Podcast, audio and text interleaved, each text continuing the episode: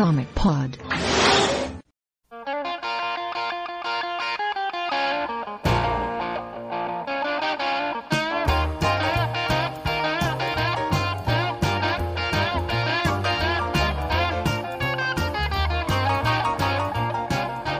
Avante, Decenautas! Sejam bem-vindos a mais um One Shot. Eu sou o Pablo Sarmento e estamos aqui numa edição especial porque temos muitas estreias hoje. Pela primeira vez na televisão.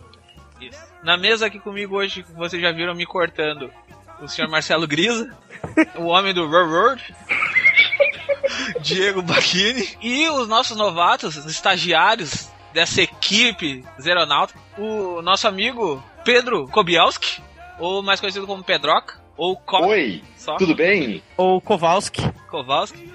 Ou Kowalski, ou Kowalski. Isso. Fica a seu critério. Isso. E a nossa moça, a garota da equipe, a Érica. Olá, tudo bem? E a gente já vai começar isso aqui, mas antes disso, como normalmente nós fazemos, uh, Érica, pede a música aí. Immortals do Fault Boy. Então, depois de Fault Boy, a escolha é muito boa. Tá querendo fazer lobby com o chefe, né? É isso que tá querendo fazer. A gente volta pra falar de DC Comics. Nesse Valhalla dos Decenautas.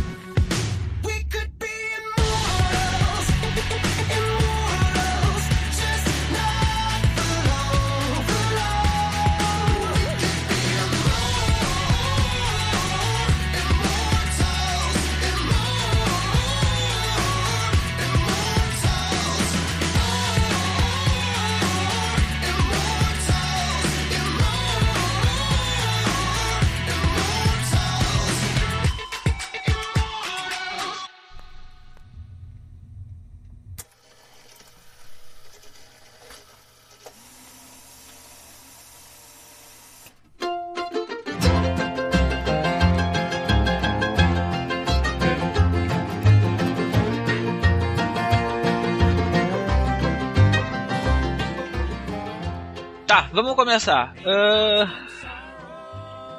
A história toda se passa com Steven Spielberg falando sobre filmes de heróis. Baquini, dá uma explicada pra nós aí o que, que, que aconteceu. Morreu. Estava no mudo. Ah, obrigado. Eu não sei há quanto tempo estava no mudo. Vocês ouviram alguma coisa eu falando durante a introdução? Não, né? nada. Não. É, então Eu não. achei estranho. É, porque eu fiquei fazendo a voz do Steve em vários momentos. Eu achei estranho ninguém ter comentado nada. Mas tudo bem, né? Então apresenta o assunto falando na voz do Silvio Santos. Mas, mas o que aconteceu, meu caro Pablo? Mas o que aconteceu é que nosso amigo Steve Spielberg, né? Meu amigo, meu amigo particular Steve Spielberg, Já, já conversou muito com ele lá em Miami? Quando já, já, já enquanto eu usava aquela minha camisa florida, sabe? Bem bonita. É, Você já viu? Você Já já fez camisa- maratona com ele no Netflix? Já, já vi a maratona dos filmes dele, muito bom, muito bom. Quer dizer, eu, eu vi alguns, o resto minha filha viu e disse que é muito bom. Mas, mas ele estava promovendo o seu, seu filme, é, como é que é? Como é que é, Rock? Blood of Spies. Né? Aí ele deu uma entrevista ao Associated Press e ele falou sobre o boom dos filmes de super-heróis. E a gente vai eu vou dizer aqui o que ele falou, mas basicamente o que a gente vai fazer é dar uma cagada de regra sobre o que ele falou e simplesmente puxar por causa dos filmes da DC. Mas basicamente ele diz, ele comparou é, com. Eu vou ler aqui pra vocês. Se eu ainda me sinto assim, nós estávamos por aí quando o Faroeste morreu e haverá um tempo em que os filmes de super-heróis terão o mesmo destino do Faroeste. Isso não significa que não haverá outra ocasião que o Faroeste volte, ou até que filmes de super-herói retornem algum dia. Claro, agora os filmes de super-heróis estão vivos e prosperando. Eu só estou dizendo que esses ciclos têm o tempo findo na cultura popular. Chegará o dia em que as histórias mitológicas serão suplantadas por algum outro gênero, e provavelmente algum jovem cineasta está pensando sobre a descoberta para todos nós. Tá. Obrigado, Silvio, por sua participação. Agora o Baquini volta, por favor. Tá bom. Tá me segurando, pô. Não, mas, mas sério, Ah, foi muito bom, muito bom essa introdução. que ele Ah, não, para! Para com essa bosta aí! Foi muito bom. Mas assim, o que ele falou é interessante porque realmente foi algo que aconteceu. Houve uma época. Foi mais ou menos em que década? Foi na década de 50 que teve o boom dos faroestes? Ou Eu foi em acho 40? que 50, 50, eu acho que foi 50, 70.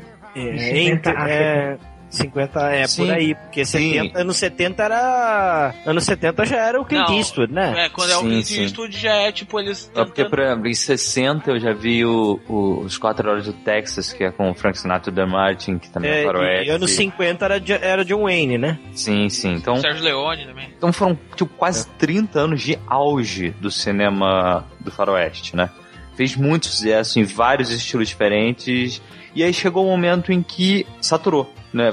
Óbvio que você teve dezenas de fases, né? Que vão desde aquele, daquele bem clássico dos anos 50, em que o índio era o inimigo, e aí você vai chegando até o, o espaguete no final dos anos 70, né? Que foi quando realmente, o final dos anos 70 foi quando esse boom do faroeste morreu. Ele teve uma duração longuíssima, e sim, ele esgotou. Ele chegou num ponto, chegou no limite dele e acabou. É, e hoje é raríssimo você ver filmes de faroeste. Eu acho que o último assim que eu me lembro de destaque ele é um faroeste peronomútil, que é Django, né? É, Do Tarantino. Sim. Que ele não tem a estrutura de um faroeste, mas ele é todo ambientado como um filme da época.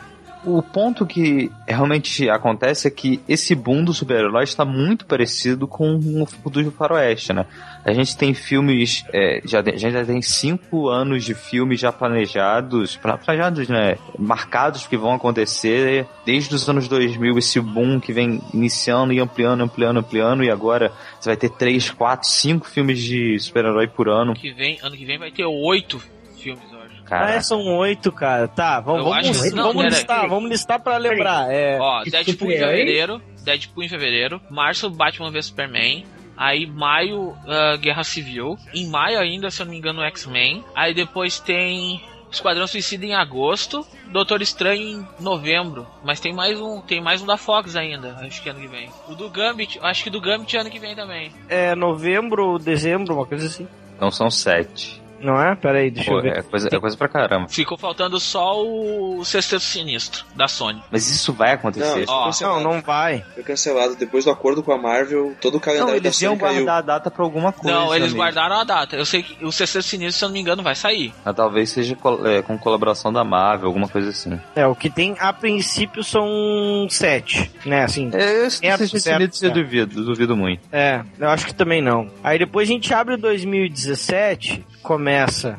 Wolverine 3, tá? Aham. Em março. Maio tem Guardiões da Galáxia 2. Aham. Quer dizer, acho que não é em 5 de maio. Eu acho que ficou mais pra frente. Não, é nessa data mesmo. Esse, aí- esse aí é o atualizado. Que também, esse também não sei se vai sair. Esse não vai acontecer. Esse Não eu vai acho que vai ficar acontecer. data aberta. Mas tá data aberta, inclusive há rumores que em vez de Quarteto Fantástico 2 seja dependendo Deadpool 2, se for bem recebido. Depois tem a Mulher Maravilha. O filme do Aranha vai ser ali mesmo. Vai, Vai, ser aí cara, mesmo. vai. Só que vai ser da Marvel com a Sony, ok. Isso. E uh, Thor Ragnarok, Isso, primeira parte da Liga da Justiça isso. e o Bloodshot. Bloodshot, que é o primeiro filme da Valiant, né, com a Sony. São oito até agora. Só em, Então, só em não. 2017 são oito. Sim, Verdade. são oito. Oito em 2018, 2018, sete em 2018, né? Flash, primeira parte de Vingadores, a Guerra Infinita, Pantera Negra, mais um filme de X-Men, Esse do O- Homem-Aranha não vai o. Homem-Aranha animado. Não, esse filme sim, ele é parte. Só que é um filme animado, que é inclusive com caras da produção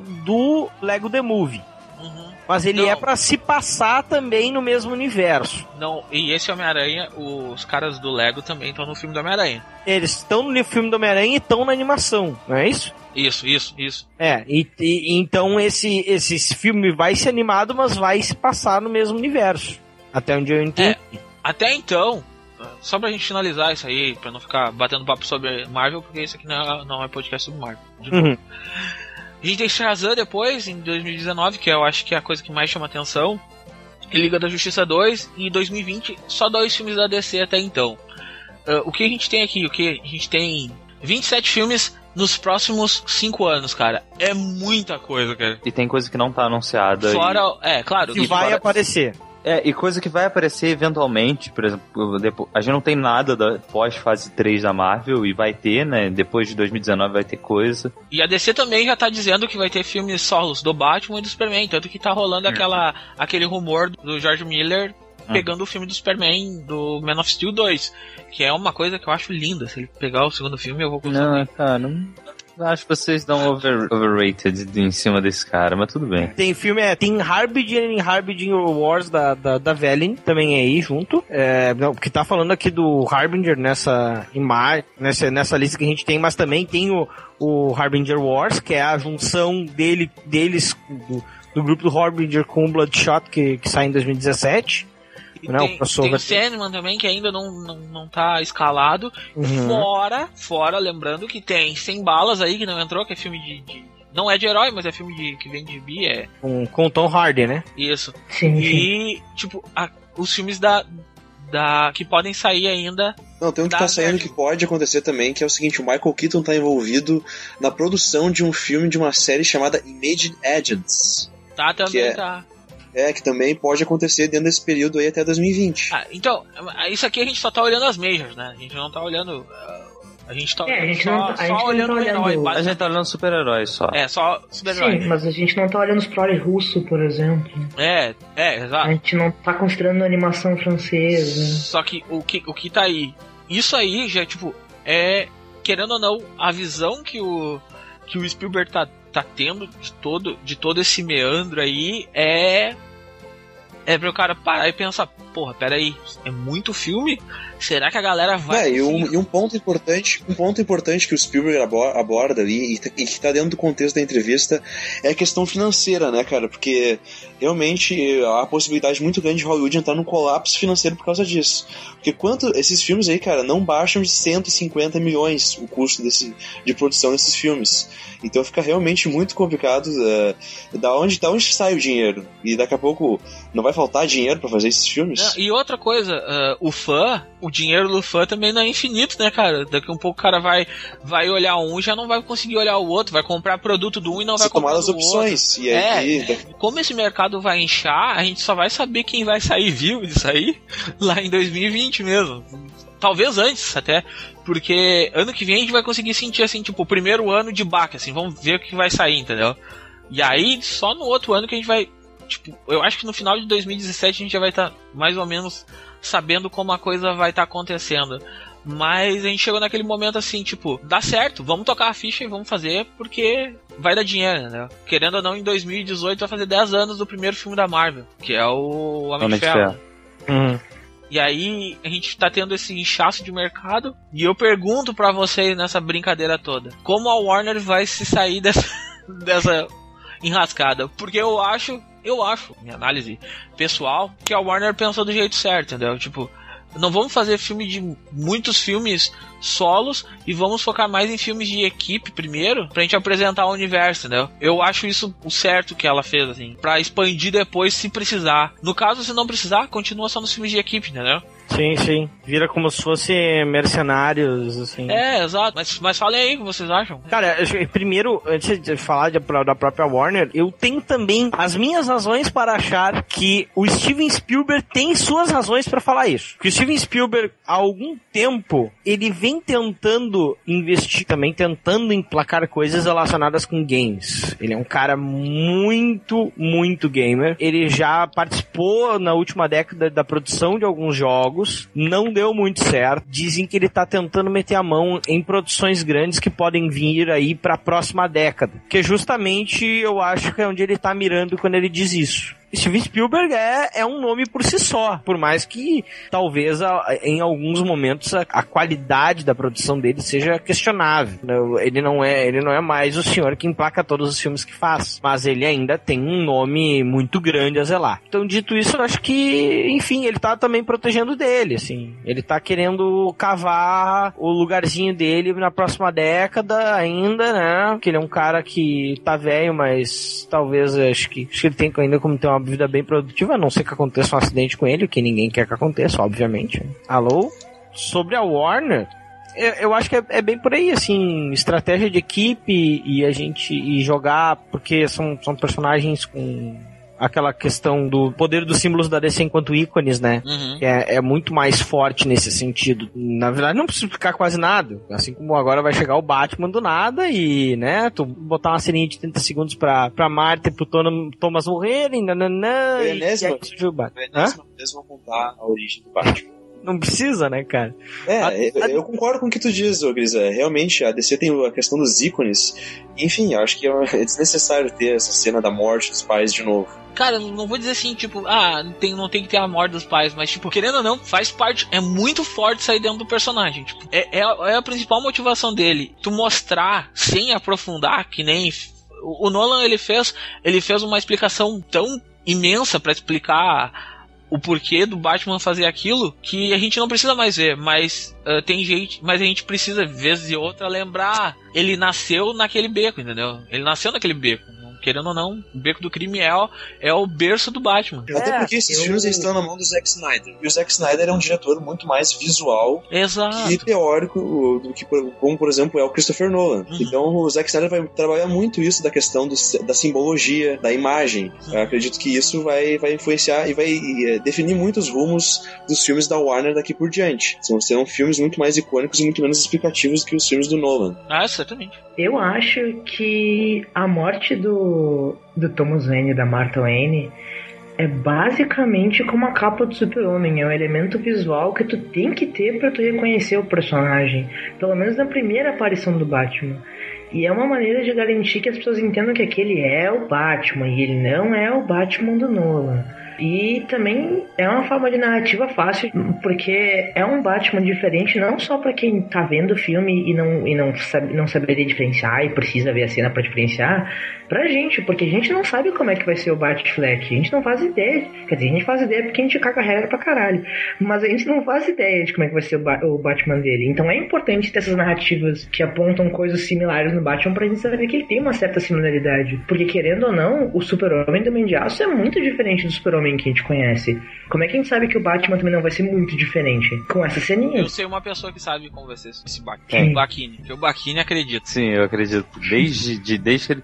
Tipo assim, passaram-se duas horas do anúncio dele. Eu comentei com o meu irmão. Ele falou, porra, que merda, tá? Eu parei de pensar assim, porra, mas talvez fique legal. Eu acredito nele. E aí, tipo, Eu duas horas depois do anúncio do Ben Affleck, até hoje eu continuo acreditando nele. E é uma pena que eu não tenho isso gravado, né? Eu gravei o one shot só depois de terem lançado a foto. E aí muita gente já começou a acreditar nele ali, né? Eu Tirando o tenho Luiz Alberto. no meu Facebook, quando anunciaram o Ben Affleck, eu falei, esse vai ser o melhor Batman da história do cinema. Eu me lembro disso. Eu me lembro disso. Lembra, Grisa? Eu falei. Eu lembro. Eu avisei, eu avisei. Kobielski, o profeta. Sobre o que o, o que o Spielberg falou, ahn, eu acho que é uma comparação válida pra caramba. Ah, vai, vai chegar o momento em que isso vai acontecer. Vai chegar o momento em que filmes de super-herói vão saturar demais. Ah, eu também acredito nisso. Eu, assim, eu não consigo dizer em quanto tempo isso vai acontecer por uma. por dois motivos, basicamente. Primeiro, Faroeste durou 30 anos, né? Foi 50, foram três décadas, né? Durou 50, 60 e 70. Só que era um- uma época diferente, né? O, o cinema era diferente, a audiência era diferente. Eu não sei dizer hoje se o filme de super-herói conseguiria durar três décadas como durou o cinema de faroeste. Por outro lado, o faroeste tem, tem a pluralidade de histórias de faroeste é muito menor do que a de quadrinhos, de super-heróis. Super-heróis estão aí se renovando, ó, é, bem ou mal, desde 38. Isso. É tempo pra caramba, cara. Sim, tipo, sim. e, e é muita coisa diferente. E, e pode se dizer que pelo menos a cada década a gente tem uma mudança foda no status quo de qualquer personagem, né? Você vai pegar o Wolverine dos anos 80, ele não é igual ao Wolverine dos anos 90, ele não é igual ao Wolverine dos anos 2000, e, e assim vai indo, sabe? Mesma coisa com Super-Homem, mesma coisa com Batman, veio, todos os personagens vão passando por uma evolução e uma mudança de tempos em tempos. Isso é o que vai ajudar, e o cinema está de um jeito diferente, o que vai atrapalhar o cinema de super-heróis. Mas vai chegar um momento em que vai ter saturado e o que, que vai acontecer a partir daí é que os filmes de super-herói vão meio que desaparecer, né? A gente não vai ter um boom assim igual a gente tá tendo agora, mas eu ainda acredito que eles vão existir como ainda existem poucos filmes de faroeste. Tipo, vai se ter uma história que vai ser muito mais é, muito mais cinematográfica, sabe? Ela não vai ser um blockbuster. Ela vai ser muito mais É, cinematográfica. Ela vai seguir, ela vai seguir a linha do Birdman. Sim. Sim, Não, é, eu acho que não vai ser nem a linha do Birdman. Não que não seja um bom exemplo, mas eu acho que vai ser mais ou menos o De Volta ao Futuro 3, por exemplo. Ele não é um filme. Ele é um filme de faroeste que não é um filme de faroeste, né? sim. É um dos melhores, inclusive. Ele é muito bom. Ele é muito bom. O filme O De Volta ao Futuro 3, que é um ótimo filme de faroeste, ele saiu em 1990. Ele saiu 20 anos depois, bom, 10 anos, digamos, de ter acabado o boom de, de, de faroeste. 40 anos depois dele ter começado. Mesmo que os, os filmes super-heróis terminem em 2030, 2040, vai ter filme super-herói depois. E eu digo mais, eles vão estar melhores depois Sim, disso. é, é, é Porque basicamente isso Porque que eles, eles vão estar existindo. É, eles vão estar existindo não por existir. Não pra ser um blockbuster da Disney pra vender bonequinho pra menininho. É, vai ser porque as pessoas querem ver filme disso. Tipo, vai ter uns bagulho tipo Cowboys e Aliens que ninguém sabe por que existe. Mas vai ter uns bagulho nem Django. Então Sim. é uma coisa boa acabar o boom de super-heróis. Até porque nesse lance de renovar, renovar, renovar, vai, vai acabar acontecendo aquele bagulho que o Morrison tá reclamando. Que os super-heróis do cinema não são super-heróis, eles são agentes do governo.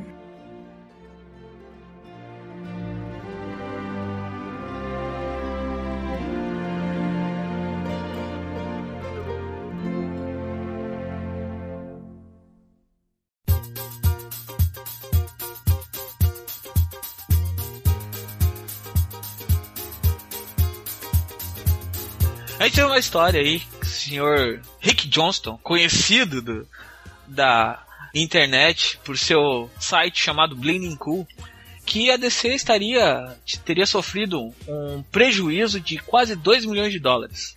Ninguém sabe dizer direito de onde o, o, Johnston tirou isso e simplesmente ele largou isso como, e caiu como uma bomba na internet porque junto no texto ele dizia assim: "Ah, a DC Comics ah, está com, com um prejuízo de 2 milhões de dólares, os editores estão sendo influenciados a voltarem ao estilo dos 952 e largar, os- e largar o estilo DCU. Nesse momento virou um caos na internet, assim, o, Twitter, o pessoal dizendo, não, que aquele super-homem de camiseta não é o super-homem que eu conheço, e já começaram a xingar, não, que tem que voltar aos anos antigos, é, é uh, pré-crise, pós-crise, não sei o que. Eu disse, eu disse, calma, cara, não é assim. Eu ainda falei, né? Não é assim. Nenhuma empresa vai se vai fazer uma coisa e tipo três meses depois mudar porque não vendeu. V vamos analisar o caso primeiro. Então aí o eu e o Marcelo conversamos e aí a gente acabou, o Marcelo acabou fazendo uma um texto pro site aí, tá, tá o link no, no post. Marcelo Vulgo Grisa, pra vocês Isso, que Grisa. não lembram que o meu primeiro nome é Marcelo. Isso acontece. Isso acontece muito. E aí ele elencou o, o que poderia estar tá acontecendo, que uh, o que o, a parcela que a DC perdeu no mercado, esses 10% que a DC perdeu no mercado, porque ela está vendendo cerca de 20% do mercado, Marvel 40 e poucos. Esses 10% que a DC pode ter perdido é a fatia do Star Wars, que hoje representa para Marvel uma grande parte do faturamento dela. Mas a gente está olhando, volta, volta a dizer sempre isso. A gente está olhando apenas Diamond, que é uma, um braço de distribuição. Existem vários outros braços. No segundo, no segundo texto, Johnson largou dizendo que tinha conversado com com um funcionário da DC, e eu não sei porque eu tô fazendo aspas, porque ninguém tá vendo isso. funcionário da DC, né? O faxineiro. É, o faxineiro. Que ele disse que o problema da DC era as adaptações de filmes e de animações, que as pessoas tinham parado de comprar séries séries conhecidas do DC estavam rumando para os filmes e não estavam comprando mais. Então pode, podemos ver uma análise em cima, mas eu não acho que seja esse coisa. Mas também o cara, esse funcionário, adicionou uma coisa importante ao assunto, que a DC já estava se recuperando desse, desse gasto desses 2 milhões. Aí eu per me pergunto, por que fazer um texto alarmista quando não é isso a verdade, entendeu? O rumor, ah, logo após isso, no final de agosto saiu, e aí na outra semana, Didio e Lee apareceram e disseram assim: Pessoal, todo planejamento tem que ter correções durante seu tempo, mas a gente não vai parar com o DCU. O DCU veio e a diversidade que a gente tá pondo nos quadrinhos vai ficar. E aí eu jogo pra mesa isso. Cara, eu queria falar uma coisa para começar, porque não, eu, na, nas últimas vezes que teve análise de, de vendas, né? Que a gente já não faz há algum tempo, a gente tem que voltar a fazer. Eu cheguei naquela época a comentar que a gente não conseguia ter um parâmetro do das vendas direito, porque era sempre três meses, né? Então a gente não sabia se, se Convergence tinha sido um sucesso ou um fracasso. A Convergence foi um, o primeiro mês foi um sucesso, o segundo foi um fracasso. Então, você disse isso, e eu fui olhar as vendas para comparar, e praticamente todas as revistas venderam mais. Todas as números 2 venderam mais do que as número 1. Um. Shazam 2 vendeu mais que a Shazam número 1. Um. Praticamente todas as revistas venderam mais. O que aconteceu é que os números eles são uma coisa maravilhosa para você enganar as pessoas. A DC ter perdido uma fatia do mercado não significa necessariamente de que ela deixou de faturar aquela fatia do mercado. Significa simplesmente que a Marvel vendeu mais do que a DC, mas a porcentagem funciona da seguinte maneira: você pode manipular os números de certa forma para eles parecerem mais vantajosos ou não para aquilo que você quer. Se num mês eu vendi sei lá, 10 carrinhos e o meu concorrente vendeu 15, ele vendeu mais do que eu. Só que se no outro mês eu continuei vendendo 10 carrinhos e ele vendeu 35, a porcentagem vai ser completamente diferente. Mas eu continuei vendendo 10 carrinhos. Mesmo que se eu vender 11, 12, 15, eu, mesmo se eu tiver um aumento, no percentual esse aumento não vai estar tá, não vai estar tá implícito. Então por isso que o número não é simplesmente, pá, DC não vem, tipo, a Marvel vendeu 40% do mercado tá, isso às vezes pode não significar nada para DC, entendeu? Óbvio que ela, eu tenho certeza que é um objetivo da Warner conseguir fazer com que ela bata de frente com a Marvel, mas Star Wars trouxe um desequilíbrio enorme para a balança. Star Wars é quase uma outra força dentro da Marvel que alcança um outro público muito diferente e que tá dando muito dinheiro para Marvel. Concordo com o que o Bakini falou, porque eu fiquei. Eu, quando eu vi, tipo, os dois primeiros meses dos números do DCU, eu achei estranho, porque eu tava vendo tanta gente falando bem, tanta gente dizendo, porra, é representatividade, quadrinhos diferentes. Eu nunca vi a crítica tão positiva. A crítica americana, cara, e a crítica americana, que são caras que são difíceis de, de, de tu moldar, de agradar. E semana passada eu vi o IGN lançar um texto imenso pedindo para não acabar com o DCU, que o DCU tinha que continuar por causa desse rumor que o Bling lançou. O cara escreveu um texto imenso dizendo que aquilo é a melhor coisa acontecendo na DC nos últimos 20 anos. Eu preciso pegar as vendas de pra dar uma olhada, mas basicamente o que acontece é o seguinte: vamos, vamos pensar friamente assim. Convergence era uma grande homenagem à antiga DC, a esses 70, mais 70 anos da DC. Então, se eu sou um lojista, eu sei que os velhacos que vêm na minha loja para comprar, provavelmente eles vão gostar das coisas que a DC vai lançar nesses meses. Então eu vou pedir. Ok, fiz o pedido lá. Aí de repente a DC avisa que depois daquilo vai começar uma nova fase com várias mudanças e que vai ser para um público diferente, ou seja, é muito arriscada. Eu, como lojista, que conheço o meu público, o público padrão de comic shop, eu vou arriscar junto não, eu vou arriscar pouco, eu vou comprar menos. Porque se vender muito, eu, vai ter reimpressão e aí eu boto mais de novo. Mas se não tiver, eu não fico no prejuízo. Eu compro pouco, eu compro menos e aí com isso eu me garanto. Eu acho que. Eu, eu tô cagando regra porque eu preciso realmente olhar esses números com calma. Mas eu acho que é isso que aconteceu. Uh, eu vou te dizer uma coisa. Durante Convergence, saíram os números do Comixology falando sobre Convergence e disseram que os encadernados de antigos da DC tão sucesso de venda quanto as revistas novas de Convergence, no digital. Uhum. Mas é aquilo, o público digital também é um público um pouco diferente do público mais velho da DC. Sim, se né? tu pegar o top 25 do digital e pegar o top 25 do impresso, são totalmente diferentes. Sim. A DC domina boa parte das 25 primeiras posições. Sim. E ela até hoje, acho que tá, faz o que? Faz mais de dois anos aí com o Injustice na ponta de cima. Sim. Ela até hoje, se tu for lá no Comixology, a, a série mais consumida no Comixology é Injustice. A minha pergunta é: a gente tem acesso a quanto vende as digitais da DC? Não. É, o problema a é gente esse. tem por alto é algum, alguns detalhezinhos. Por exemplo, a gente é. sabe venda de encadernado digital pela Amazon. Isso a gente tem. Eu acho que é justamente isso. Eu acho que o DCU tá fazendo sucesso, só que tá fazendo sucesso vendendo digitalmente. Tanto que é por isso que as pessoas podem fazer textos dizendo que ah, a venda da DC tá uma merda, porque eles vão ver cálculos dizendo que a venda da DC tá uma merda. É, a DC não tá assustada com isso porque ela tá recebendo dinheiro. Ah, eu tô supondo aqui, né? Não, não, mas é exatamente por isso que eu tô dizendo que é infundado esse rumor, porque assim, pode. Houve um gasto de 2 milhões? Claro que houve, cara. Os caras se mudaram de, de Nova York pra Burbank. Eles só atravessaram o país inteiro, cara. Só isso. Tiveram que montar um prédio novo. Cara, eu tava no, na Comic Con RS e eu parei do lado do Ivan, o Ivan da Costa, o organizador da CCXP. Ele é agente dos artistas brasileiros. Pela Chiaroscuro. Isso, da, na DC. E eu parei do lado dele e disse, cara, eu acompanhei toda a tua visita aos escritórios novos da DC. Como é que tá lá? Ele disse, cara, é a coisa mais linda que eu já vi na minha vida.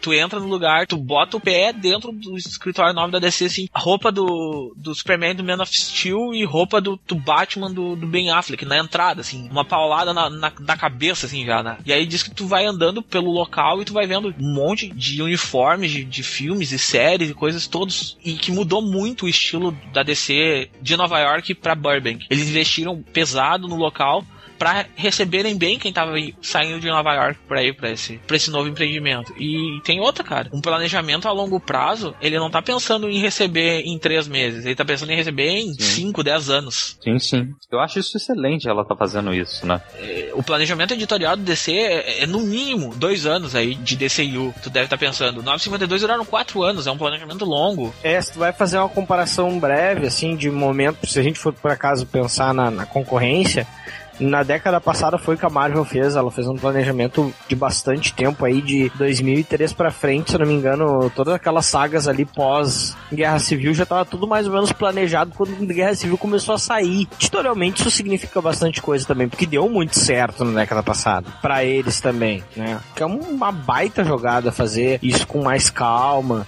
e, e planejar e fazer tudo direitinho. Tá, tudo bem, pô, daqui a, já tá avisado que daqui a pouco o Gordon não vai ficar tanto tempo assim com o manto do, do Batman, né? Cara, eu vou dizer uma coisa. Quem acredita que vai ficar o Superman hipster? O, o Superman hipster talvez seja uma coisa como o Superman elétrico. Talvez fique aí um, dois anos. Eu acredito não, nisso. Eu acho que ele volta, ele volta ao normal antes do filme. Em fevereiro ele tá lá bonitaço com a roupa, com a roupa é clássica. Aí, aí eu acho muito cedo. Eu acho que eles não estão nem tentando enganar a gente que, que vai ser para sempre o Gordon, o Super-Homem de, de calça jeans. Tipo, não, essa discussão nem deveria existir, basicamente. Óbvio que não vai durar muito tempo. Mesmo que dure dois anos, o que, que é dois anos comparado com o tempo que ele, vai, que ele ficou de, de capa de novo? Mesmo se, se, mantive, se ele ainda estiver lá durante essa época, eventualmente, cara, agora a DC tem essa liberdade. Ela pode lançar uma revista com Superman clássico de capa. É, de, tem isso também. Roupa tradicional. E lançar, tipo, Superman, The Man of Steel, a revista, sabe? Eles podem relançar ela, né? Que sim, lança é, ela se sim. Se, se duvidar, e aí ela vai ser focada no. Superman clássico. Às vezes eles, talvez até com um traço puxado pro, do filme. Eles podem fazer isso agora, cara. Eles, eles se livraram da cronologia. Tipo, se eles duvidar, ainda esse novo Super-Homem faz sucesso bastante para virar uma digital ou uma daquelas standalone, assim, sozinhas, como, como tu tá falando, Diego, mas fora da cronologia, sim, da cronologia vira o Super-Homem de capa que tu tá falando. Eles têm várias saídas agora. É, o Superman, mas vamos pensar aí, ó, o Superman Unchained, aquela série extra, foi, foi por causa do filme que fizeram sim, ela. Sim, sim. Mas teve um monte de problema ela. É, ela. Tá, é, ela teve, mas aí a, a intenção pelo menos foi essa, entendeu? O que? A do, a do Audrey? Não, a Superman Chain. Ah, tá, tá. É, É, porque é, porque saiu, saiu um quadrinho digital que saiu. Ele, ele nem saiu pra venda, ele saiu só é, na, na Walmart, que é o. Ah, não, esse aí é o quadrinho do filme. Isso, Saiu. isso. É porque eu pensei que você tava falando disso. A quadrinização do filme. Não, não é quadrinização Não. do filme. É a história, Ah, da, é a história da cara. dentro do Prelúdio, é um prelúdio do, do, do filme. Ah, Pedro, tem alguma coisa pra adicionar aí? Tu tá tão quietinho. Não, cara, eu queria saber a opinião de vocês, que assim, eu não li muito do DC, entendeu? Eu, o que eu li foi um pouco do Batman só, do, do, do Gordon Bate-Coelho.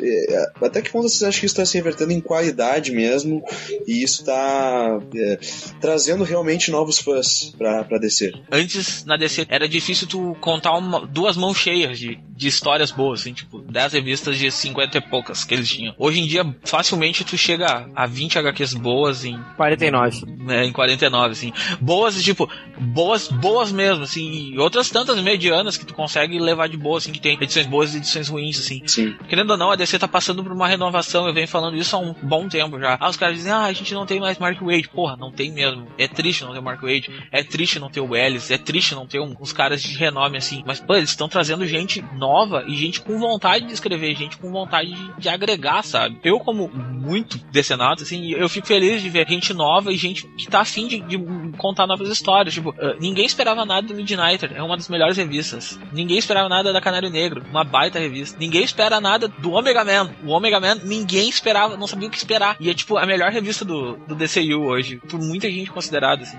Então, isso é muito bom pro fã, assim, que gosta da DC. O próprio Superman, Pablo. Cara, muito bom. Quatro revistas do Superman são boas agora. Eu, eu tive. Action eu ainda não consegui ler especial. muito, mas, cara. Mas eu li Action Comics e eu falei, caraca, cara, parabéns, tá muito bom. Não, eu- eu consegui ouvir gente que odeia o Snyder, o Luiz Alberto, né? dizendo que é uma das melhores ideias que o Snyder já teve fazer o Gordon virar o, o Batman, que tá, a história tá muito boa de ler, entendeu? tipo, é, é, é legal isso, tu, tu vê esse respiro tá funcionando.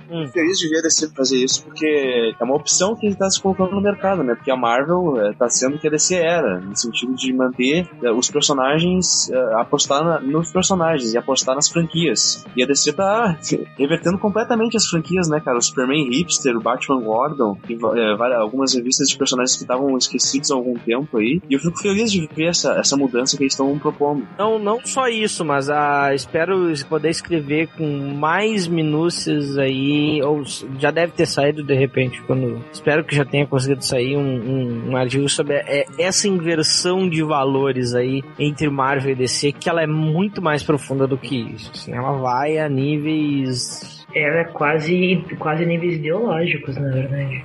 Sim. Na verdade, a Marvel hoje, se a gente olhar a Marvel hoje, tipo, é a, A DC Marvel de, Now, é, é, é a DC de 10 anos atrás, de, de 90 e poucos, assim, quando, quando ela tava no, no ápice de, de criação. De 20, de 20 anos atrás. É, 20 anos atrás. a década de 10 já é nos anos 90. É, eu, digo, exato. eu digo isso a, a desde antes de eu estar no Terra Zero. E sobre o que o Pedro falou também do de estar agregando gente nova, tá, cara, tá agregando gente nova. Tem muita gente que não lia quadrinho, tem muita gente se sentindo representada. A gente passou aí, agora no começo de mês, começo desse mês de setembro, a gente teve um problema aí de, de representatividade de mulheres chegando e cobrando o espaço delas dentro, do, dentro das HQs, dentro de podcasts, dentro de. representadas dentro da sociedade, entendeu? E é uma coisa que a DC pegou e olhou assim, porra, a gente tá fazendo errado, cara. E a gente tem que melhorar nisso. E eles estão tentando melhorar. Sim, sim. Acho que outro aspecto pode ter melhorado isso, sabe, é aquela questão da cronologia. A Marvel sempre teve uma postura de foda-se a cronologia. Enfim, e agora a DC com Convergence, ela meio que estabeleceu isso, assim, foda-se a cronologia. Então, tá tendo a oportunidade de acrescentar coisas novas sem se preocupar com esse tipo de, de questão. Ah, zerou e fez o novo 52. Não, agora não vai ter mais problema de cronologia. Vai pegar qualquer revista em qualquer mês e vai conseguir ler de boa, né? Isso foi pro espaço depois que eles fizeram um monte de saga, fizeram Forever Evil e sei lá, o caralho não, cara, não, e agora não, isso mudou. A única mega saga que tem dentro de, dos 952 é Forever Evil, mais nenhuma. É a única mega saga. A DC foi muito. Ah, e a Trinity War, e a Trinity War, Não, ela é só, ela é só crossover, ela é só crossover entre ligas. É, é só micro. Mas micro... tinha todo tinha um setembro temático. Eu entendi o que o Pedro quis dizer. Não, o, o, não, não. Eu, eu entendi o que o Pedro quis dizer, mas é assim. Mas não, não chega nem perto do nível Marvel, por exemplo. Nível Marvel é absurdo, cara. O que aconteceu na DC? A DC ela veio com uma ideia, só que essa ideia veio cagada de cima para baixo, entendeu? O artista que tava lá, ele não tinha muito o que fazer. Tipo, ou fazia daquele jeito, ou era rua. Eles são assalariados. A DC pode chegar e dizer assim, cara, eu quero assim. Se vocês não quiserem fazer assim, eu vou achar outro que eu vou pagar e vai fazer do jeito que eu quero. Exatamente o problema dos dois primeiros anos de reboot é esse. Eles conseguiram afrouxar, começar a afrouxar quando viram que eles estavam perdendo todo mundo no mercado. Todo mundo tava fugindo pra Marvel. E aí eles, oh, peraí, isso aí tá errado, a gente não pode estar tá perdendo tanto funcionário assim, gratuitamente. E aí eles mudaram um pouco a postura e tentaram começar a relevar. Porque querendo ou não, trabalhar com artistas é uma coisa difícil, porque um dia o cara tá bem e o cara consegue fazer seis HQ, um dia o cara tem um bloqueio não vai conseguir fazer mais. Vou fazer uma pergunta para vocês. Vocês todos acham que agora, tipo, definitivamente, eu acho que é unânime aqui no, nas pessoas do cast que DCU é melhor que no 52, né? Todo mundo concorda. No geral, sim. No geral, é, sim. geral, sim. Não, não, Mas aí óbvio que no tipo, geral, né? Você vai me dizer que Mulher Maravilha tá melhor agora do que tava antes. É, ah, esse ah. exemplo que eu ia dar, por exemplo, né? Que não é 100%.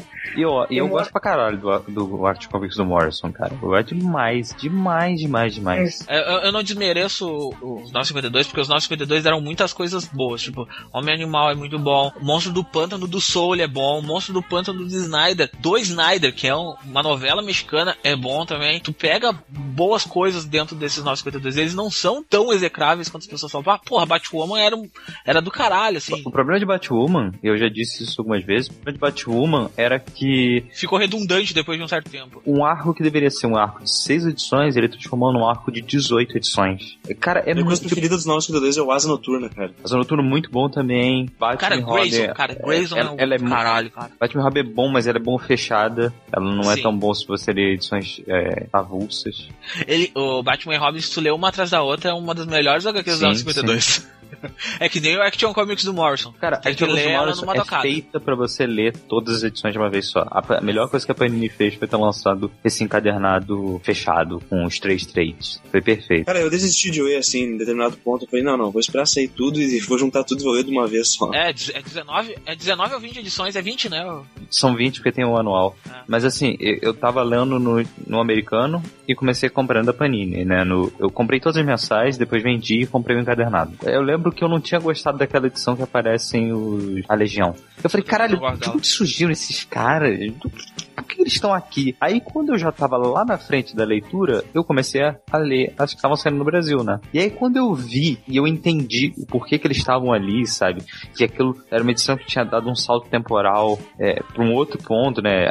Ainda tava no, no mesmo ponto do tempo, mas você estava vendo de outro lugar com o Superman tinha saltado do futuro para aquele ponto, cara. A história fica, ficou muito melhor para mim naquele ponto. Foi onde eu falei, cara, eu vou comprar isso tudo mesmo e vou acompanhar tudo. E eu acompanhei todas as edições. Eu comprei todas as edições da Panini, sem parar. Aí quando terminou, eu parei, parei também. Aí, assim que eles anunciaram, a primeira coisa que eu fiz foi juntar todas as minhas edições, que estavam todas embaladas em plástico. Sim, eu também. Botar no Mercado Livre, botar à venda, vendi por preço de capa, eu não vendi por mais. Aí vendi, enviei tudo pro cara. Deve ter perdido uns uns, 6 reais de, de, por causa de taxas, essas coisas assim do Mercado Livre. Mas fui comprei meu encadernado, meu encadernado tá lá De vez em quando eu pego ele pra ler, eu já devo ter lido umas três vezes o encadernado, aquele, aquela chaproca. É muito bom. Não, mas o que eu queria dizer era o seguinte, então, cara. é, os Novos Cuidadores se proporam a ser uma, uma- pelo menos em, em falas do Dan Didio e esse tipo de coisa, se proporam a ser um marco zero no sentido de tirar o peso da cronologia em cima das histórias e a mão editorial. E, o- e o que não aconteceu, na, a meu ver.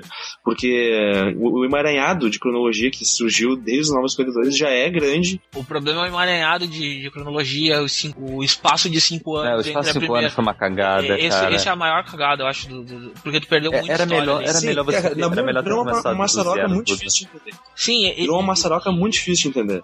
As E, melhores enfim, revistas acho que são as o- que começaram do zero, sabe? Foram as que tinham. Os cinco anos não atrapalhavam tanto, sabe? É, cara, Homem Animal, tipo, Mulher eu não entendo Maravilha. até- eu não entendo até hoje porque Homem Animal não ganhou o Eisner. Porque Ele, ele não ganhou o Eisner porque o Eisner tava boicotando a DC. Simplesmente ano por isso que o ele Eisner ganhou. Boi- boicotou a DC. Mas, cara, aquela revista, assim, era Eisner puro. Tipo, os caras falam, ah, Hawkeye é foda. Cara, Hawkeye é foda, meu. Mas o Homem Animal do Lemire, cara, eu digo que é melhor que o Hawkeye, cara. Pra mim, assim, eu sou muito fã do Randall Morrison. E pra mim, isso é quase o mesmo nível. Vocês querem falar mais alguma coisa? Senão a gente finaliza e vamos pro terceiro bloco. Só isso, daí eu acho que o DCU veio a tentar fazer isso de novo. Mas eu, eu acho Mas que aí o o- DCU ele só é possível por causa dos 952. É, é exato. É, eu também acho isso. É, Se você O DCU, tentar se encaixar o DCU. cuidadores. Não, assim, o que eu quero dizer é o seguinte: se após o. Se naquele 2011, se a DC fizesse o que hoje é o DCU, não ia dar certo. Nunca, nunca. Não ia. O 952 foi importantíssimo, principalmente pra, pra dar uma chacoalhada no, na Pra mesa. mexer né? no mercado e chamar a atenção de volta, né, cara? Sim. É, é igual. Querendo ou não, é, os caras falam, ah, não sei o que, os 952 é um lixo, não sei. Cara, os caras venderam, tiveram um faturamento em seis meses que eles não tinham em três anos. Sim. Tipo, em Sim, seis tipo, meses. É é igual a crise, Muito, cara. cara. A crise salvou a DC da falência, né? É, exato, exato. Mas o, o, o padre falou, por exemplo, que a crítica considera como uma das melhores aí a revista dos Omega Man. Mas pra vocês, assim, do que vocês leram e tal, qual é a melhor série da DCU até, do DCU até agora? Cara, Action Comics. Action Comics é muito bom, mas não é, eu não li- consegui ler tudo ainda, mas do que eu li, eu li, eu li mais ou menos as do Super-Homem e tal, eu dei uma passada na do Batman.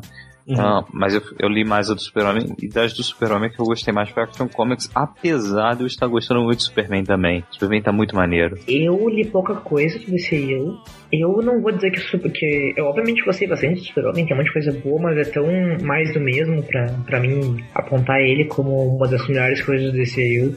Apesar de ser um diferencial, o nível de bom que ele tá e de coisas novas que estão tipo, eu recomendo ler um do Super-Homem, mas ahn, acho que o Midnight pra mim é, é uma das melhores coisas que tá saindo do DCU, maior surpresa, assim, não esperava ser tão bom, tão open-minded, assim. Pra mim, é Grayson. Mesmo Grayson já tendo algum tempo e pegou o final dos 952 aí. Mas Grayson é um- uma das sementes que alavancou esse DCU e ele tá mantendo um nível muito alto, assim. Grayson e Batgirl É podem dizer que são as, as duas grandes É, a minha sementes. preferida é a Batgirl. A Batgirl. É, eu, Batgirl eu, é iria por eu iria por Estelar e Midnight. É, cara, é assim, é, eu sei que vai parecer besteira e vai parecer fanboyzice porque tem o Guy Gardner, mas é, eu, eu gostei muito, muito Muta, mesmo. muta ele, muta. Tira da conta. Não, eu gostei muito mesmo de, de Green Lantern Lost Army. Mas é, não, não é tanto pela, pela questão do Guy, mas é, é, é, é mais pra, pra realmente dar um twist na, na rela nas relações e na, e, e na dinâmica da, da tropa dos Lanternas Verdes. ah, que, que tava, tava, ficando, tá, tá, tava ficando muito ruim desde a saída do Jones. Da, Desde a saída do Jones, os títulos do- dos Lanternas estava muito. Bah. É, Por exemplo, bem, o, o cara aquele. Que, como é que é o nome do cara mesmo que escrevia o Exo Manowar? O cara. O cara era bom no Exo Manowar, mas pra, pra, pra escrever Lanterna não tava funcionando, sabe? É. Enfim os autores, né, que foram colocados depois do Jones, eles não eles não têm não, não funcionam tão não, não não conseguem não é questão de chegar à altura ou não, porque acho que o Jones é um, é um bom autor do, do Lanterna de forma geral. Mas de qualquer forma, melhorou. Eu acho que melhorou. E melhorou no geral, assim, né? Quero ver, quero ver mais. Quero ver mais. Quer dizer, eu, eu não. Eu li o. Quer dizer, eu só li uma edição do, do, do Hal Jordan. Do Hal Jordan de Manopla, que eu não, eu não aguentei ler, ler uma segunda. Né? Melhorou, Então, melhorou tanto, melhorou tanto a coisa que saiu o ruído do teu, do teu sinal. Olha só que beleza. Parabéns, internet. É, então, todo mundo bonitinho, todo mundo já falou suas preferências. É, vamos, pro terceiro bloco. vamos pro terceiro bloco. O, o Diego já tá querendo matar a É, gente. é, é, antes da gente sair, Não, antes não. da gente sair, eu só queria dar destaque. Tá, sem destaque nenhum. Vamos pro terceiro bloco. Não, fala aí. Fala aí, ué. Ah, Érica. ah, eu queria dar destaque pra Press, que tipo. ah, Já tá sem áudio? Não, Tá mas bom. segue, segue, segue. Segue! Segue? Isso, Segue? isso, fala. Ok. Eu queria dar destaque pra Press porque é uma HQ de nicho específico e que não é um nicho que a DC costuma trabalhar. E eu acho que é meio que um avatar da ideia de DCU, de, de experiências novas, uma HQ como Press. Cara, eu não Eu não achei ela muito boa, mas Cara, eu vou dizer uma coisa, assim, Press eu não sei o que aconteceu. Ela começou como uma HQ que tava agendada pra ser seis edições. Aí quando saiu o primeiro, o primeiro, ah, a primeira solicitação tava com 12. Aí no segundo mês diminuiu pra 10. Aí esse mês diminuiu pra 6 nas solicitações. Eu não sei o que, que eles pensaram, se de repente tem alguma coisa de, de contrato, alguma coisa assim, que eles viram muito potencial e acabaram achando que não ia valer tanto a pena levar a história tão longe e resolveram diminuir. Porque Press não vendeu bem desde o primeiro número. O primeiro número de Press não foi bem. Então não sei se, se tem a ver com, com venda ou alguma outra coisa. Mas eu sei que as vendas de Press, pelo menos em impresso, não foram bem. Aí tem que ver como é que foi digital.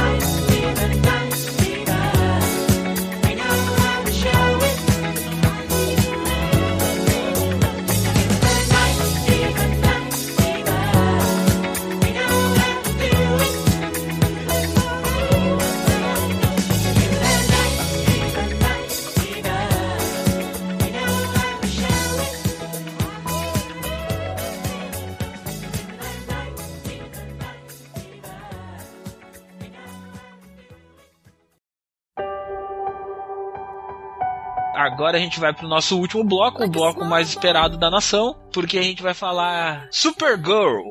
Série nova da CBS que tá saindo aí, vazou o piloto. Vazou não, ele foi liberado na internet. Não vamos falar que vazou porque ele não vazou, porque nenhum piloto vaza em HD. se a torneira tá aberta não é porque tá vazando. É. E a gente viu ele, todos nós, todos nós não, menos o Grisa, porque o Grisa disse que não gosta. Não, não é isso, Ele gente. não Eu gosta da vou- Supergirl. Não, que isso. Eu sou eu, eu- que eu sou extremamente relapso com os produtos Ah, é, é verdade, é verdade. De uma forma geral. Era o- por isso que eu não tava naquele podcast sobre as séries da DC, porque eu vi muito pouco.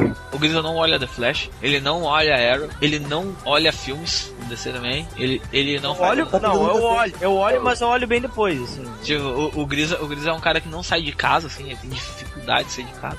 ele não consegue. Agora, a- a- agora pergunta pra ele se ele não ia assistir na estreia se saísse uma série do Warrior. Não, Ah, não, mas tava lá, tava lá. Vai, olha, anunciaram aí o. Coisa, das minhas coisas favoritas, sim. Por exemplo, agora anunciaram o filme do Mega Man. Aí, ó, nós, eu tô lá.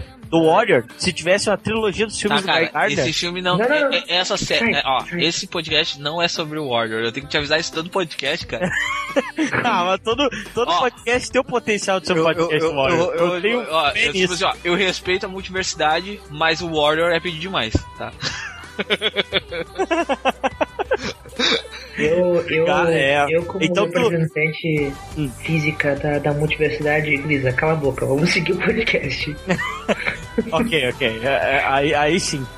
É, vamos lá. E a gente vai falar desse piloto aí, dessa série que eu não tava com vontade de ver essa série. Tipo, porque eu, ela- eu acho que ela não é pra mim, assim. eu- pelos trailers e coisas, eu olhei assim e disse, porra, não é uma série pra mim. Mas toda vez que aparece uma foto da, da Melissa Benoist, toda vez que aparece uma foto dela, cara, eu me apaixono pela série, assim, tipo, porque ela tá muito animada fazendo a série, assim. Tu vê ela muito feliz, tipo, as chamadas da CBS com ela chamando ah, mães e filhas pra ir ver o, o piloto num teatro, ela aparecendo lá, conversando com as crianças, botando as crianças com roupas de, de, de Supergirl pra correr do lado dela. Esse, esse marketing é um marketing, a gente sabe que é marketing isso, um, um pouco é marketing, um pouco é, é animação, coisa nova, mas é tão legal ver isso que eu cheguei à conclusão, não, eu vou dar chance pra esse piloto da Supergirl. E de fato não é um piloto ruim, assim, é- não é pra mim, é- não é, não, eles não querem, não, não me querem como público, não, não me querem, mas não é uma coisa que eu me sinta bem vendo toda semana, assim, de repente eu terei de assistir no Netflix quando sair, quando não ter nada pra fazer, porque tem outras coisas, eu prefiro outro tipo de narrativa, mas de fato não, não, não é ruim, assim, não, não, não consegui achar tantos defeitos quanto algumas pessoas falaram, assim. Cara, eu tinha muito medo, assim. Eu assisti o episódio. Eu tinha muito medo, assim, de que fosse um troço, ficasse um negócio meio. meio bagaceiro, assim, porque enfim, né, cara, é Supergirl. Então, é todo, olha todos os poderes que ela tem e tal. E fazer isso numa série de TV semanal, saca? Enfim, e a Supergirl é uma personagem complicada, na minha opinião, porque como é que tu vai. Ela vive a sombra do Superman. Então, como é que tu vai fazer uma série em que um personagem é a sombra de outro? Eu tinha um pouco de medo com relação a isso, mas eu gostei. Achei o resultado bem decente, assim. Claro, tem toda aquela lance da inclusão que eles estão tentando de fazer o. É, é o Jimmy Olsen que é negro, né? É. O personagem negro é o Jimmy Olsen. E de tentar fazer esse É, tipo é de o coisa. melhor, é o melhor ator da é o melhor ator da, da série, tá? É, de longe. Dos que falaram, né? Dos que falaram Porque é... o, Dan, o Dan Ken tá lá e ele entrou mudo, seu calado. Mas cara, o Den quem tá lá é só tipo tu olha ele e diz assim, Sim, é o Fala, Dan Ken, Dan Ken. entendeu? tu É. diz assim, legal. Superman, eu te amo, e aí tipo ele sai e não aparece mais, entendeu? Sim, eu achei, eu achei bem decente a série, assim. Ela, claro, ela discute algumas coisas, eh, algumas questões que não são, por exemplo, a questão do feminismo ali, e a relação dela com a chefa dela, que é quase a Meryl Streep do Diabo Veste Prada. Não, ela é. Ela é, igual, ela é, né, cara? é. É, Cat- Cat Ela é a versão de pobre da, da Meryl É, Streep. é, Cat. Exatamente. E são coisas que não são discutidas em outras séries, assim. eh, O Arrow, por exemplo. O Arrow, por exemplo, esqueceu completamente que o Oliver Queen é comunista, né? Pra não discutir esse tipo de coisa. E a Supergirl, discretamente, sutilmente, tá discutindo esse tipo de, esse tipo de, eh, de conflito. Então eu gostei bastante. Eu acho que tem um grande futuro. Como o Pablo falou, não é aquela coisa que eu vou assistir toda semana, até o fim, até o último episódio. Mas, cara, eu achei legal, acho que vai dar certo. É, Eu provavelmente vou assistir até, até o último episódio, semana por semana, mas é porque eu faço isso com Arrow, com Flash, com, eu fiz com Constantine, eu faço com tudo. É uma falha de caráter. é um guilty pleasure. É, um guilty total. É um prazer culposo completo. Mas eu não, eu não achei bom, cara. Eu esperava muita coisa dessa série. Eu vi o trailer e eu, nossa, isso vai ser muito legal. Um monte de gente metendo pau no trailer e eu pensando, essa pessoa não, tá- não sabe o que elas estão falando, gente. Eu vi, e eu vi elas estavam certas. Não tem muita coisa errada, na minha opinião, óbvio, não tô dizendo é, tecnicamente, por exemplo, não é um roteiro ruim, não é Wolverine Origins em série, sabe? Mas, por exemplo, eu não acho que ele, que, que ele levante um questionamento feminista, eu acho que ele, ele, que, que ele para o questionamento feminista, que fala, não, não falaremos disso. É, eu não, não, eu não sinto o questionamento feminista. O Cobiel está falando do questionamento, eu não acho ele questionamento feminista. Eu acho que é uma série bem rasa, mas ele é um piloto raso. Porque acontece muita coisa no piloto. Normalmente o piloto, ele é, é um capítulo mais longo, um capítulo de quase uma hora. E esse piloto, ele tem 45 minutos, entendeu? Então, pra mim, ficou faltando ainda coisas. A, ele- eles fizeram tanta coisa num piloto, tão caro. Eles fizeram tanta coisa e ficou faltando no final, entendeu? Tu, tu chega no final, tu pensa assim, porra, aconteceu tudo junto e, e acabou. Mas tu, tu vê boas ideias dentro dele. Ele não consegue desenvolver muita coisa, mas tu vê várias boas ideias. Cara, tu vê como as outras séries, por exemplo, tem uma muleta, eh, uma muleta criativa pra fazer todos os episódios. né? Exato, exato. É, assim como o Smallville tinha os meteoros, como o Arrow tinha o caderninho do, do pai dele. Enfim, ele tem uma moeda criativa, mas eu achei interessante a subtrama ali dos kryptonianos e dos alienígenas. Eu achei legal. Eu acho que tem bom, bom, bom potencial essa série. E quando eu falo que discute algumas uh, questões, por exemplo, a Supergirl, ela vive a sombra do Superman. Ela, ela é estagiária da, da, da, dona da revista. E são mais internalizadas e mostradas a partir do ponto de vista dela, entendeu? Não é aquela coisa de discutir socialmente o feminismo, mas uh, mostrar ela como uma pessoa que vive a sombra de outros e que não quer ser assim, não aceita ser assim. O empoderamento feminino, é isso que tu tá, tá falando. Isso, ou da personagem eu, em si, saca? Eu acho que a série tem potencial de, de levantar essas. Não, não de levantar as questões, bem como for, não de levantar debate social, coisa assim, mas dentro dela mesma, acho que ela tem a capacidade de engrandecer a própria cara de forma que, que fique muito legal. Mas o piloto em si, que é o que eu tô tentando julgar, eu acho que ele não consegue. Eu acho que ele cria a imagem de que ela não gosta dessa imagem de, de viver na sombra. Isso fica claro. Mas não mostra como se ela fosse alguém capaz de sair dessa sombra. Na real, eu tenho essa sensação muito estranha durante o, o piloto inteiro de que ela não, não tem a capacidade de entrar que ela faça de não ser a prima do Super-Homem. Mas é, é, eu acho que isso narrativamente é o pensamento da série. Porque toda série ela pensa em desenvolvimento, porque é uma coisa mais lenta, é uma coisa um pouco mais longa. Se tu for parar para analisar, o Superman demorou 10 anos para deixar de ser o Superboy, né, no caso, em Smallville. É, a gente demorou muito tempo, a gente, a gente mais acompanha, a gente acompanha mais a trajetória do que o, o, produto final, entendeu? A gente só quer, a gente quer ver como ele vai chegar lá. Então, de repente, esse seja o pensamento dela, dos produtores. Uh, nós vamos desenvolver uma heroína forte que não vai ficar à sombra de um homem, vai lutar lado a lado com ele. Talvez seja essa a ideia, mas pensando só em piloto, é como eu disse, tem muitas coisas boas. Eu acho essa parte dos kryptonianos que caíram na Terra, essa, caiu um presídio na Terra Terra junto com. Caiu lá do. Ah, tem um nome do forte que eles falam, mas é um nome complicadinho, eu não lembro direito. E funcionou, sabe? Eu me senti lendo Star, Star Stripes do Geoff Jones. Eu não sei se vocês já leram. Não, não, não. Não. Que é uma trama bem adolescente, assim, tipo uma trama adolescente de uma garota que vai pra escola, que ela tem um pai chato, pai chato não, um padrasto chato, uma mãe, tipo, super legalzona e as amigas de escola, entendeu? Tipo, é uma coisa bem simples, assim. Mas que no final tu vai ver que ela, no final de tudo isso, tu vai ver que ela é uma,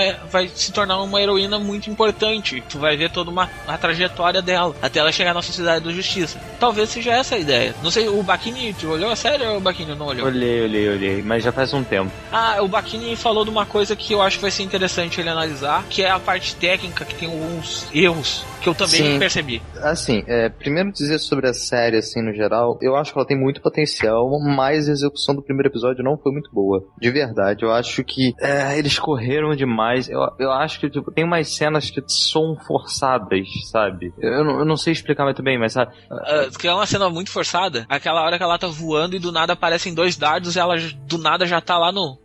Sim, na mesa dos caras, assim, tipo. Corte muito abrupto, é, uns diálogos, sabe? Que você você, você vê que você fala, pô, esse diálogo não era muito necessário estar tá aqui, né, cara? Podia ter sido feito de um jeito mais, mais simples, sabe? Tem alguns diálogos dela com a irmã dela que eu acho bem caricatos. Sim, incomoda. Particularmente me incomodou um pouco isso, mas não, não tanto quanto o. A, e aí é importante dizer, o efeito de voo eu acho que tá muito bem feito. Meu problema com a série foi quando teve a luta com o outro kryptoniano. Que basicamente o que acontece é o seguinte: cada hora a física se comporta de um jeito dentro do, das batalhas. Ou seja, é, de repente ela, ela tá voando numa posição só com o cara e aí vai de um jeito. É difícil explicar em palavras, mas basicamente, em cada momento diferente, a física tá se comportando de um jeito diferente, ela voa e bate de um jeito diferente, os socos têm efeitos diferentes, às vezes, às vezes manda para longe, às vezes não, às vezes o, som, o chão arrebenta, às vezes não. Isso me incomodou, porque você, você vê numa luta, óbvio que isso leva, é, é muito diferente, mas você vê numa luta tipo as do Homem de Aço e comparando com as que você vê na série, é, é um abismo muito grande. Só que eu acho que a série tá um nível abaixo até mesmo do que das lutas do Superman 2, que nem são lutas de verdade, sabe? A, a manipulação de cabo tá muito mal feita. Eles, eles realmente não planejaram as cenas de luta, sabe? Ficou assim, ah, amarra ela no cabo, amarra ele num cabo cabo e aí joga, joga um contra o outro. Ficou parecendo isso, sabe? Não, não tem não tem preparação, não tem coreografia. Você compara com Arrow, que os dublês de Arrow das cenas de luta são incríveis, e compara com as cenas de Supergirl, é um pouco deprimente, sabe? Ei, tu acha as lutas do Arrow boas? Nossa, Eu os acho. Arrows são boas. As lutas do Arrow são, inclusive, os, Cara, eu acho Do extremamente forçado. Eu acho extremamente forçado. Né? Bom, os Ah. dublês de Arrow são extremamente elogiados, tanto, principalmente lá fora. Por Cara, causa é estático, serem- ele se mexe muito devagar. Aquele capuz do, do, do, do Stephen Amell e dos dublês, a- a- tu vê que atrapalha os caras, velho. Sei lá, eu não, eu não acho boas cenas de luta Não, de eu acho, principalmente, principalmente a luta, em- luta- aquela que ele fez a luta em cima da moto, aquelas paradas todas são muito boas, cara. É, eu acho as de Arrow boas também. Eu, eu- é, é, é, eles, eles acertam. Uma coisa que eles usaram como recurso e funcionou pra eles é que Arrow não tem lutas durante o dia. Vocês, Uhum. vocês percebem isso.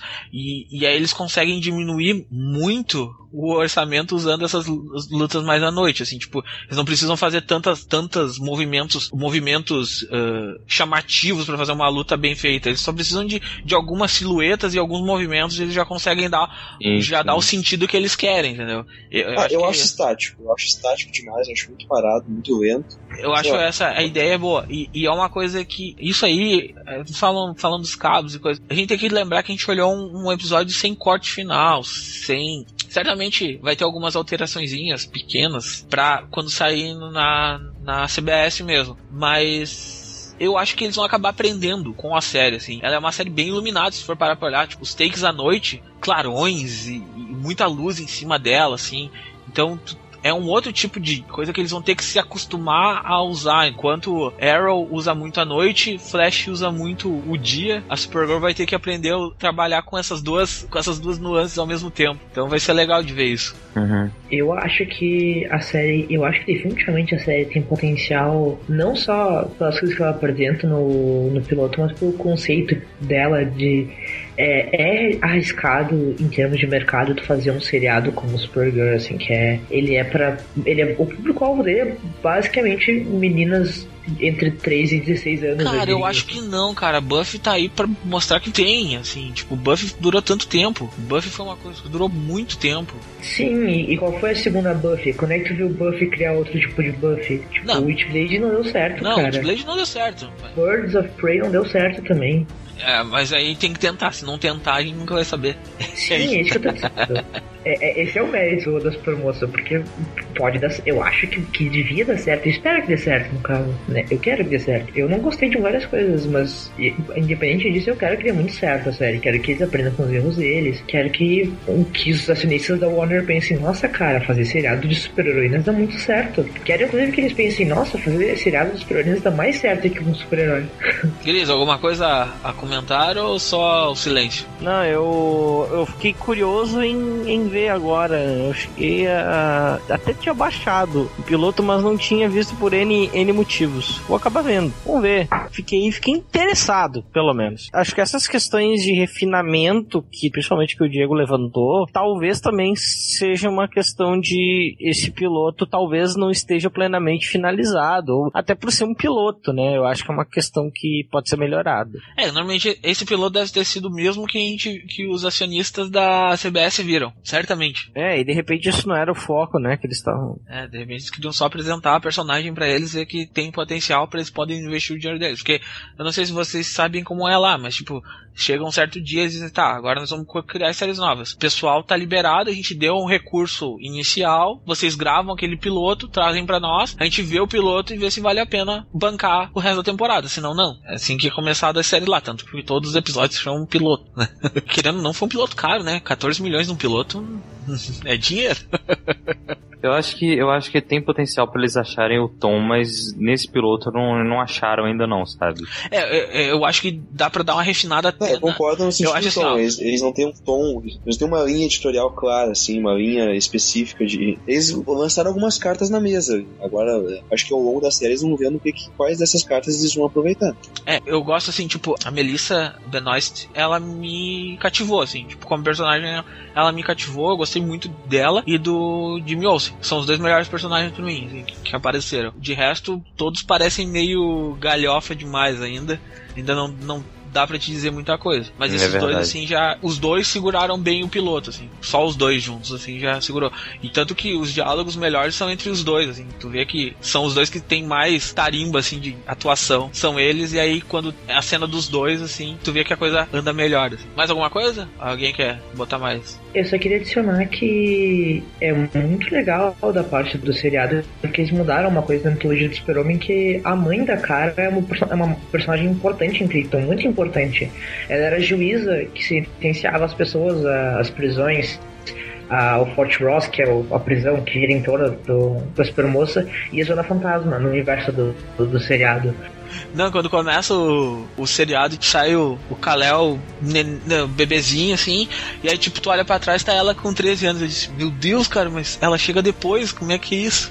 depois eles explicam que ela caiu dentro da Zona Fantasma, ficou lá por não sei quantos anos, e depois ela não passou o tempo. Eu disse, ah, tá, agora tá explicado. Relatividade restrita. É, eu disse, ah, agora tá explicado. Hum, mas, cara, mas foi ao mesmo tempo mesmo, que tipo, ela na Não, sim, mitologia saiu, normal eles saíram ao mesmo tempo, né? Porque, até porque eles saíram e o, e o planeta É, sim. Eu, eu, eu, Não, eu- mas é que isso na mitologia normal, né? Porque na Era de Prata ela tinha ficado numa, numa cidade distante. Isso não importa, né, gente? Vamos.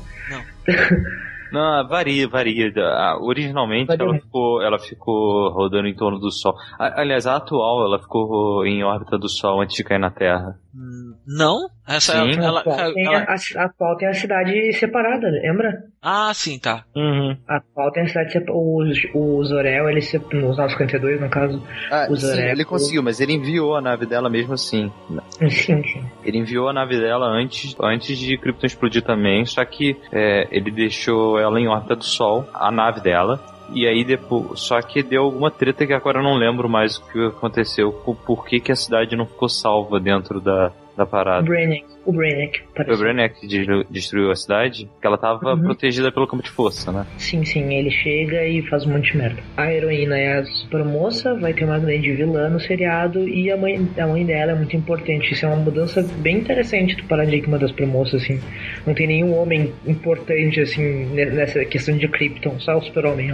É, e que não apareceu. É só citado várias É, vezes não. e não aparece. Só, só, só, só a mão do super-homem. O único super-homem que aparece é o super-homem que vale, que é o Denken. Ah, não. Não, não, não, não, gente, não.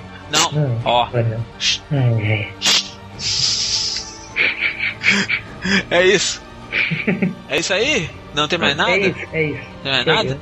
Alguma É coisa a mais? Não, só Então- isso. Então, vocês já sabem, entrem lá no Terra Zero, www.terrazero.com.br, sigam-nos nas redes sociais, arroba comicpod, arroba terra underline zero, e a fanpage do Terra Zero, que é facebook.com barra terra zero zero um número, logo após isso.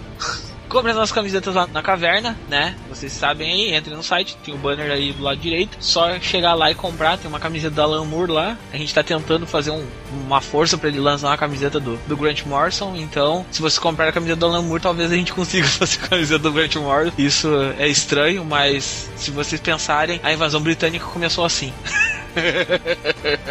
Fazer o quê? Você É necessário É necess- para que venha o Grant Morrison. É necessário, então pensem em respeitem a multiversidade, comprem a camiseta na caverna, www.caverna com dois N's.com.br e usem o código de desconto do Terra Zero. Escrevam lá Terra Zero no código de desconto e ganhem 10% de desconto na linha básica. Então, só ir lá e fazer a sua compra.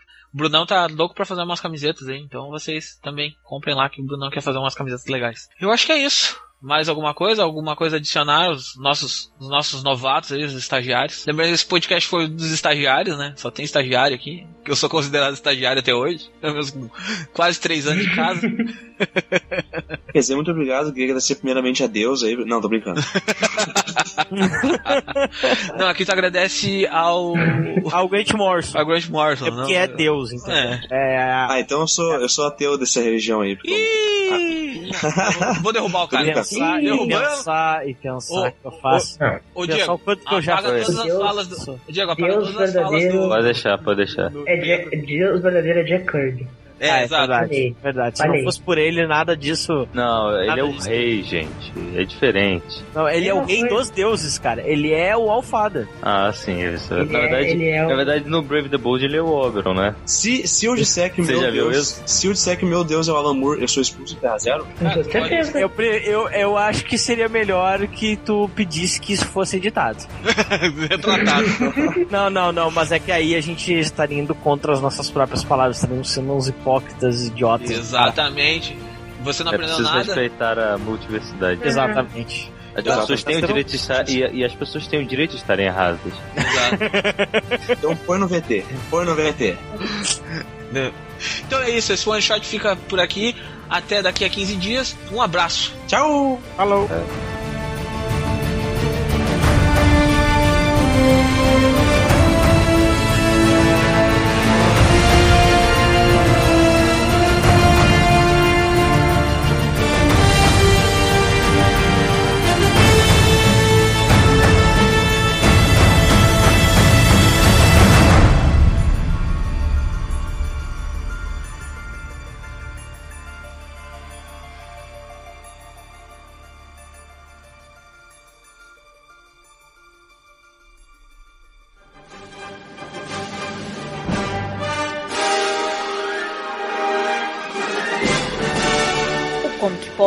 podcast do site terrazero.com.br.